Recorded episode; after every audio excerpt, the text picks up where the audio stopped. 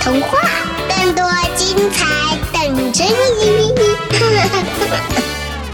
大家好，欢迎来到混童话，我是今天的主播不存在。今天呢，咱们继续开讲神奇探险系列故事。上回说到海盗船长基德，那么今天咱们接着讲海盗。这海盗的故事可真不少。今天咱们要讲的是维京海盗，最霸道的一群海盗。作者：刁媛媛。如果你打开世界地图，请你找到大西洋，看看吧。十八世纪时，那里可是盛产海盗的海域。那个被称为海盗的黄金时代，虽然只有短短的三十年，但你知道吗？往前推一千年，早有一批海盗前辈在此称霸，他们就是维京海盗。体格高大强悍，作战凶猛无比，驾驶着龙头船，曾令整个欧洲都闻风丧胆，可以称得上是最霸道的一群海盗了。他们是谁，又来自哪儿呢？现在，就让我们拨开历史的迷雾。去看看维京海盗吧。维京海盗从哪儿来？维京海盗来自欧洲北部斯堪的纳维亚半岛和日德兰半岛，就是今天的挪威、瑞典、芬兰和丹麦这几个国家所在的北欧地区。那里处于北纬六十至七十度，气候非常寒冷。有许多复杂的湾峡，这些湾峡是天然良港，适宜船只停靠，所以生活在那儿的维京人早就有渔猎和造船的传统。有趣的是，维京人的名字就是源于这些湾峡。公元八世纪的时候，维京人已经掌握了相当成熟的农业、畜牧业和渔业技术。他们种植大麦、黑麦和燕麦，饲养牛、山羊、绵羊和猪。他们还会出海捕鱼、买卖货物，促进着商业发展。但是慢慢的，北欧地区的气候变得越来越冷，在五十年中下降了五度，农业遭到了破坏，人们种不出粮食，生活变得十分困难。迫于生存的压力。许多人冒险，选择了去做海盗。说到这里，我们不得不提起一位著名的北欧国王——金发王哈拉尔德。当时，北欧有许多个小国家，并不统一。直到金发王哈拉尔德的出现，打破了这种群雄割据的局面，统一了整个王国。金发王和维京海盗的出现也有关联。而关于金发王，还有一个传奇故事：金发王的传说。在很久以前，挪威的西弗尔地区有一个附属稳定的小国家，国王名叫哈夫丹。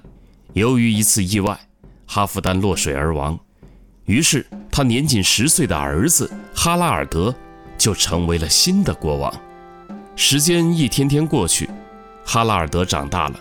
这位年轻的国王爱上了霍兰达国的居达公主，于是向公主求婚。可是巨达公主却嫌哈拉尔德的国家太小，要他统一了整个挪威才肯答应求婚。这本是公主的一句戏言，谁料哈拉尔德却以此为目标，立志要统一挪威，再来见公主。从此以后，哈拉尔德开始不断的征战各国。他过着风餐露宿的生活，非常艰苦。他甚至立下了誓愿：一天没有完成大业，就一天不剪头发、不刮胡须。一年又一年过去了，经过哈拉尔德的艰苦奋战，他终于消灭了其他小国，就连居达公主的国家也被消灭了。哈拉尔德终于成为了当之无愧的挪威之王，而此时的他。已经是金发飘扬了，由此人们送了他一个美誉——金发王。居达公主呢，她自然履行了诺言，成为了金发王的妻子。这就是关于金发王的传说。他统一挪威诸国之后，对全国实行高压政策，被降服的各国王室不满他的统治，许多人选择出海劫掠的生活，维京海盗也就此诞生了。当然，维京海盗的出现并不完全由于金发王。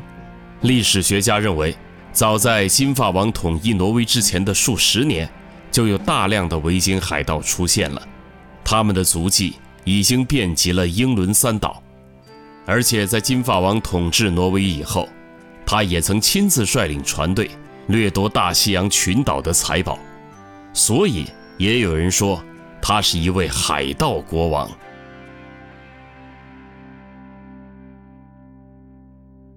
维京海盗的航线，现在我们知道了，维京海盗是在自然环境和社会环境的压力下应运而生的。这些维京海盗们的海上抢劫路线又是怎样的呢？大致可分为北线、西线和东线三个航线。北线有两条，一是沿波罗的海沿岸航行，途径丹麦、瑞典、哥特兰岛。再去往芬兰和德国，这条航线可以收集琥珀、皮毛、象牙、稀有木材等宝贝。二是从挪威南部出发向北行进，一路经过挪威、瑞典、芬兰的北部及俄罗斯的克拉岛北部，再绕过北角，借道巴伦支海和白海，最终停靠在北冰洋的摩尔曼斯克。或阿尔汉格尔斯克，海盗沿这条航线向当地土著收取皮毛之类的物品，但这条路非常危险。西线也有两条，第一条西线是从丹麦或挪威出发，向西朝着爱尔兰岛和大不列颠岛进发。大约在公元八世纪开始，这些海盗相继占领了大西洋上的很多岛屿。奥克尼群岛、赫布里底群岛、谢德兰群岛、马恩岛和法罗群岛，在这条线路上，维京海盗还登陆了冰岛，后来又占领了格陵兰岛，还发现了北美洲的新大陆。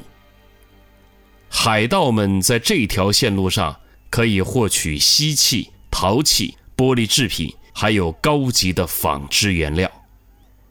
第二条西线是从荷兰开始，经过比利时、法国、西班牙，穿过直布罗陀海峡、意大利、希腊，直到拜占庭。海盗们在这条线路上主要做贩卖葡萄酒和奴隶的生意。东线的情况则是从芬兰湾出发，越过涅瓦河，再穿越俄罗斯腹地，直抵拜占庭。通过这条航线。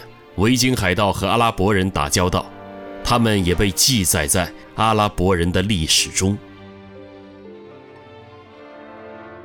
好了，今天的维京海盗就介绍到这儿，下一回咱们继续讲讲维京海盗们究竟是靠什么在大海上所向披靡的呢？